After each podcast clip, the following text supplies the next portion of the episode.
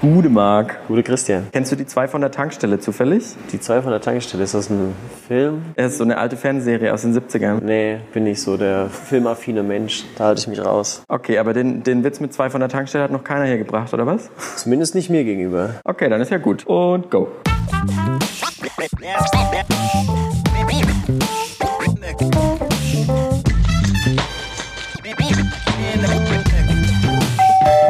Liebe Nachbarn, Yes.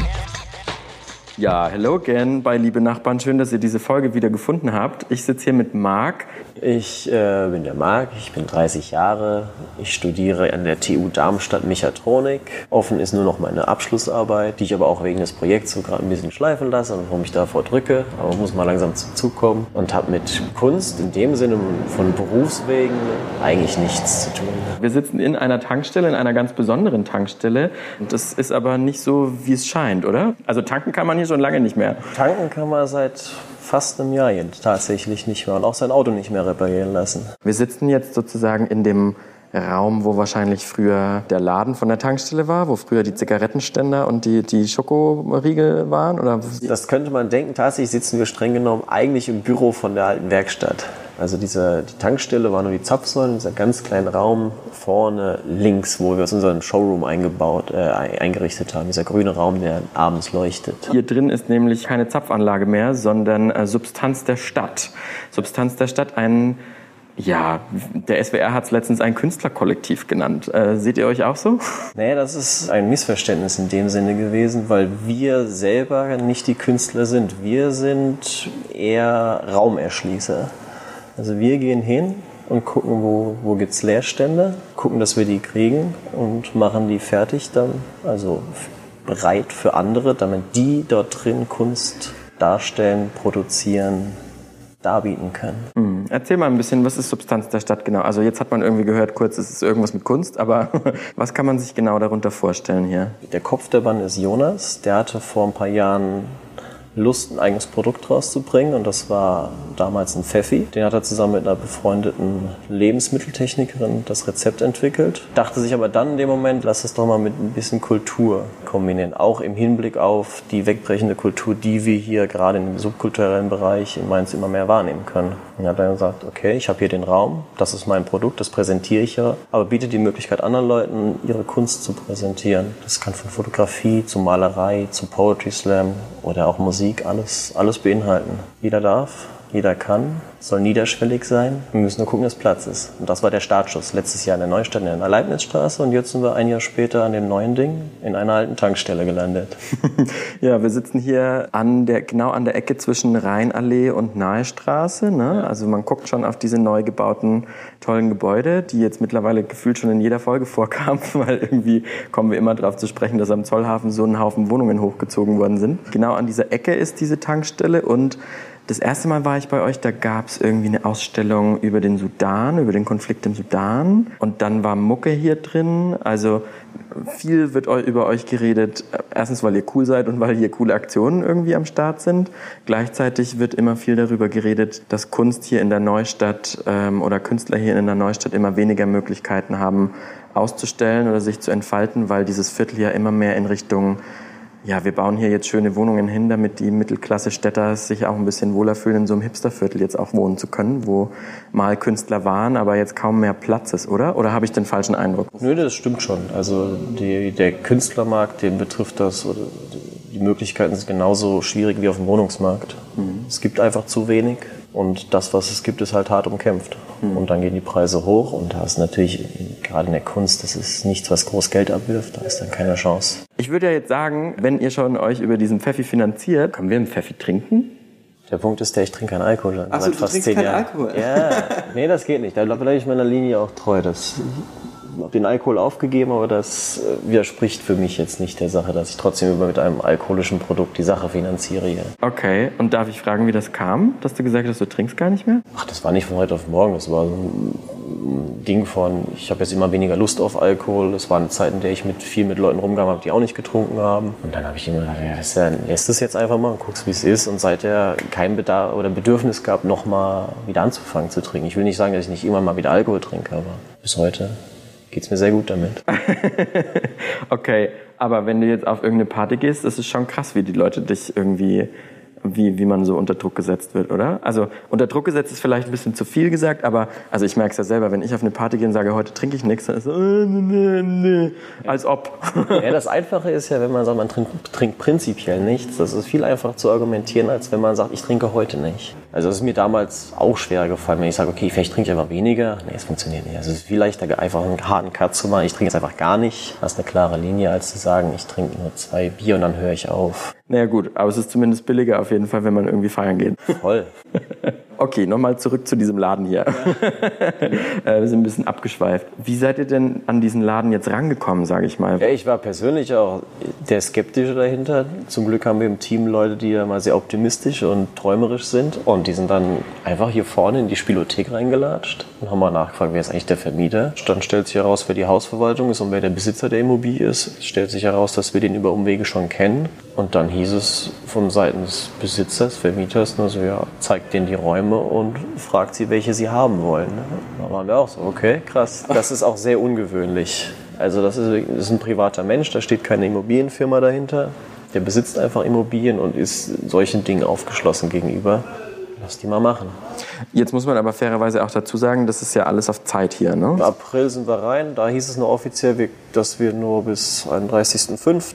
safe hier sein können. Jetzt haben sie es nochmal verlängert auf 31.08. Das ist jetzt aber auch Stichtag, weil die sind jetzt so weit, dass sie mit dem Abriss dann anfangen wollen. Ach so, und dann wird das Ganze hier platt gemacht sozusagen. Dann kommt ein achtstöckiger Wohnblock hier ran. Ja, aber das ist doch nice. Dann können die ganzen fancy Leute, die hier einziehen, sagen, hier war übrigens mal ein tolles Kunstprojekt. Seit wie viel seid ihr denn eigentlich oder woher kennt ihr euch? Wie seid ihr da zusammengekommen? Wie hat sich das ergeben? Tatsächlich sind wir einfach langjährige Freunde. Wir sind, ich glaube, alle Mainzer, bis auf vielleicht einen, sind wir alle hier geboren und aufgewachsen. Kennen die Stadt. In der Neustadt sind wir jetzt alle unterschiedlich lang. Der kann irgendwas, der eine hat was mit Fotografieren, kann gute Fotos machen, der andere hat ein bisschen was von Filmahnung. Ich in meinem Teil habe jetzt ein bisschen handwerkliches Geschick und habe dann halt da rumgebastelt und einfach aus, der, aus dem Spaß an der Sache hat sich dann halt dieses Team ergeben. Wenn ihr jetzt alle schon eh von hier kommt und das so mitgekriegt habt über die letzten Jahre, hat sich das, wie hat sich das verändert, diese Kulturszene, wenn man das jetzt mal ganz plain sagen will, aber kriegst du das mit irgendwie, dass viel zumacht? Weil es heißt immer, es macht viel zu und es, es gibt immer weniger Möglichkeiten, sich da frei auszuleben. Wie hat sich das so entwickelt die letzten Jahre?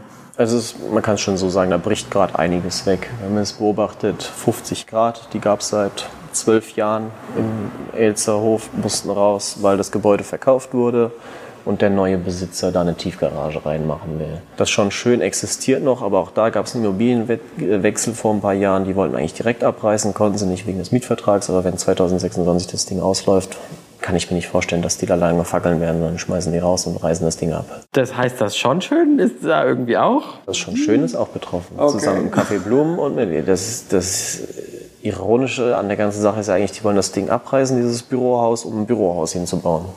Damals haben sie noch argumentiert mit der schlechten Bausubstanz. Dann stellt sich heraus, man kann eine Flüchtlingsunterkunft reinbauen. Also ist die Bausubstanz ja offenbar nicht so schlecht. Wir haben jetzt Hoffnung, dass das Ding aufgrund seiner 60er Jahre Architektur noch unter Denkmalschutz gestellt wird. Sehen wir dann. Und das ist so ein Ding, was sich in den letzten Jahren ja immer wieder durchzieht. Wir hatten die Planke Nord, das war klar immer gesagt, nur als Zwischennutzung, aber die Leute haben die Stadt hat ja gesehen, die Leute dürsten nach sowas, die haben da Bock drauf, aber die Stadt sagt, schiebt das immer weg und sagt, ja, wir können ja nichts machen, wir haben ja kein Geld. Weil die Stadt sozusagen selbst diese Gebäude dann kaufen müsste, oder, oder was meinst du? Die müsste quasi selber investieren, das zur Verfügung stellen und sie behaupten, das können sie nicht, das dürfen sie nicht. Wir halten das für ein fadenscheiniges Argument, weil sonst Mainz einfach nur zu einer Wohnstadt verkommt. Also wenn du alles zu betonierst mit Wohnungen, die natürlich gebraucht werden, dann hast du halt am Ende eine schöne Wohnstadt, aber es geht halt nichts. Und dann will da auch keiner mehr wohnen.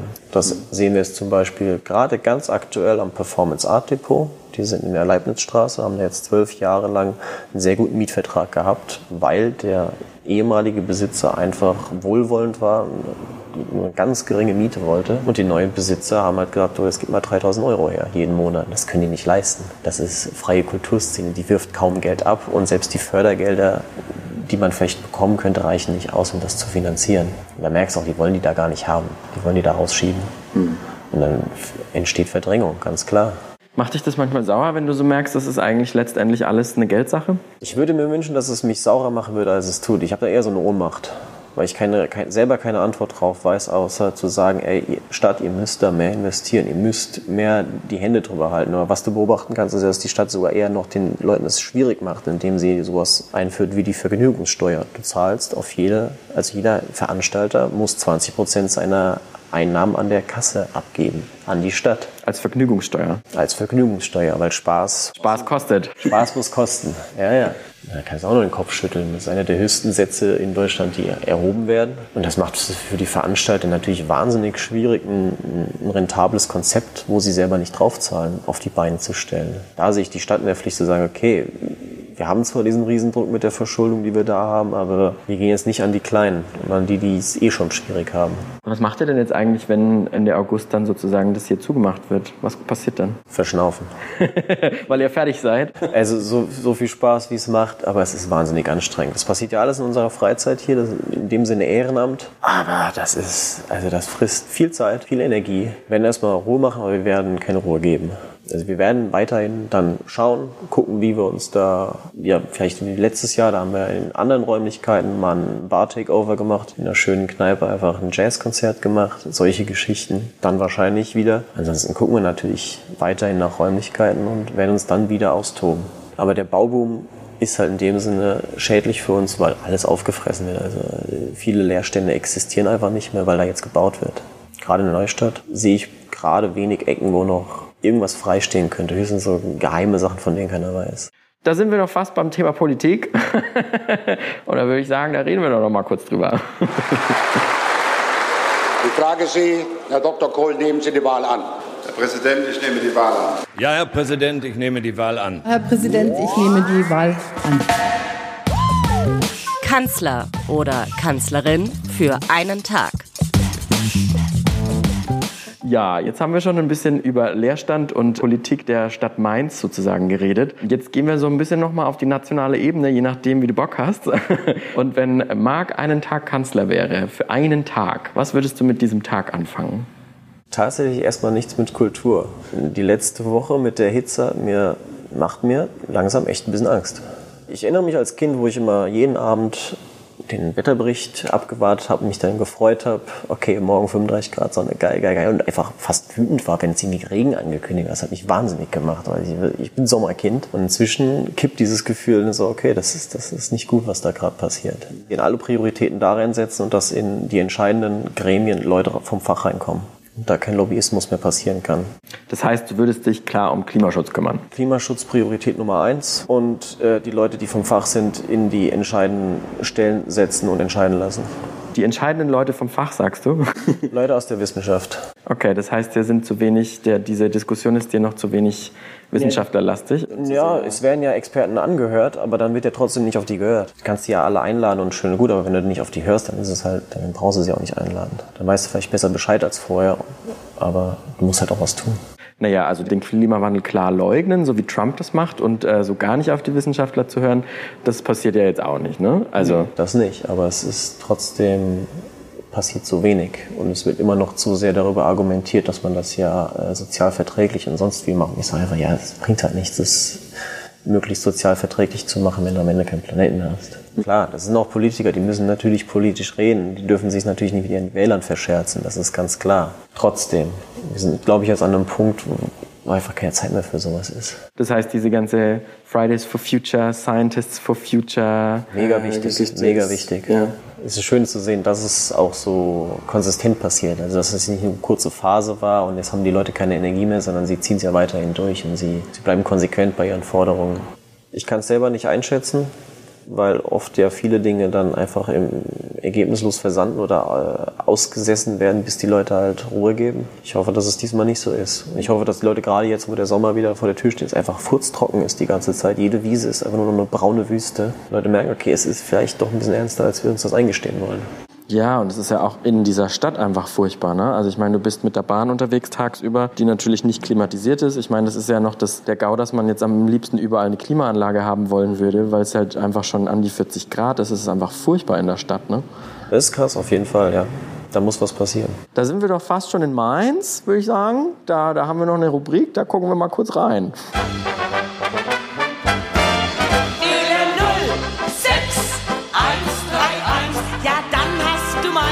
An der Strippe. Wählen Mense Gebabbel. 131 und einen aus unserer Sippe. Ja, Mainzer Gebabbel heißt diese Rubrik und in dieser Rubrik bringe ich immer ein Mainzer Wort mit aus dem Mainzer Dialekt und von der Kompetenz her ergibt es ein Kompetenzgefälle, würde ich sagen, weil ich bin hier seit zweieinhalb, drei Jahren und du kommst ja von hier. Wo kommst du nochmal genau her? Kommst du aus der Neustadt auch? Nee, von außerhalb. Bin in Bretzenheim aufgewachsen. In Bretzenheim, okay, ja, hm, blöd für mich jetzt. Okay, ich gebe gar keinen Hint, weil du errätst es eh. Ja, will ich gar nicht mal so. Also meine Mutter kommt aus dem hohen Norden und mein, na gut, mein Vater kommt aus Mombach, aber Mensrich haben wir nie geschwätzt. Okay, ich ziehe jetzt einfach das Pflaster ab. Das Wort heißt Babisch. Klebrig. Ja, mh.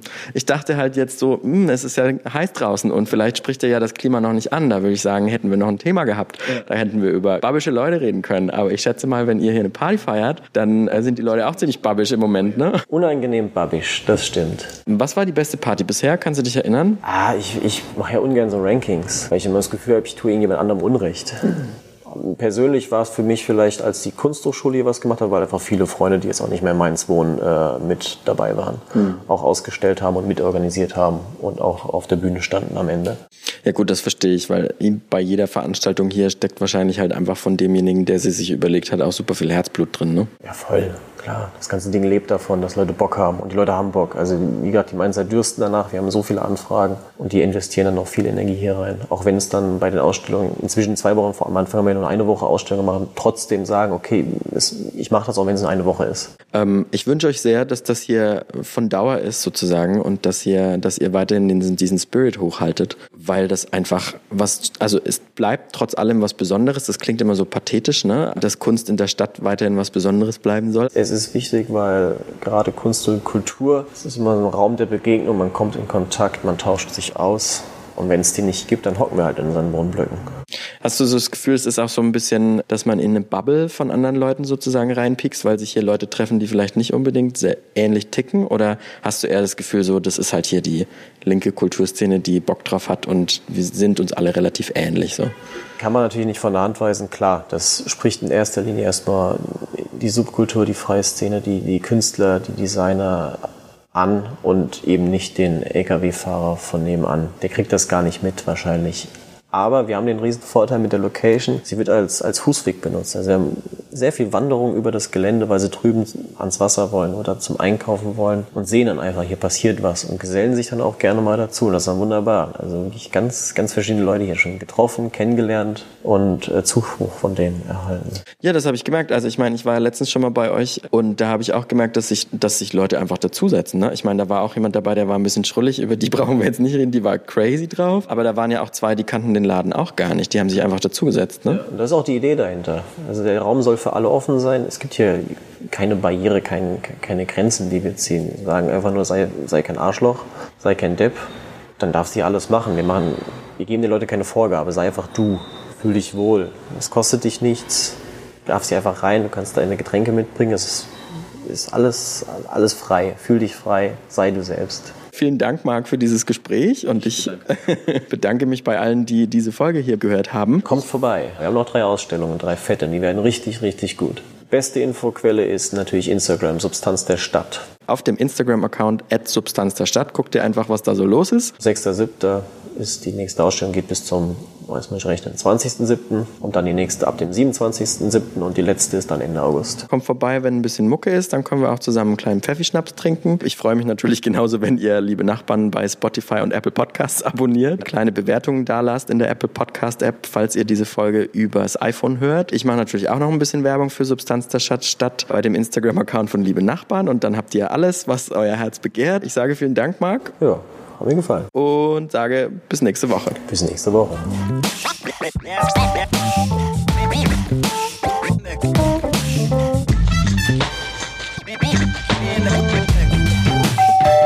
Liebe Nachbarn.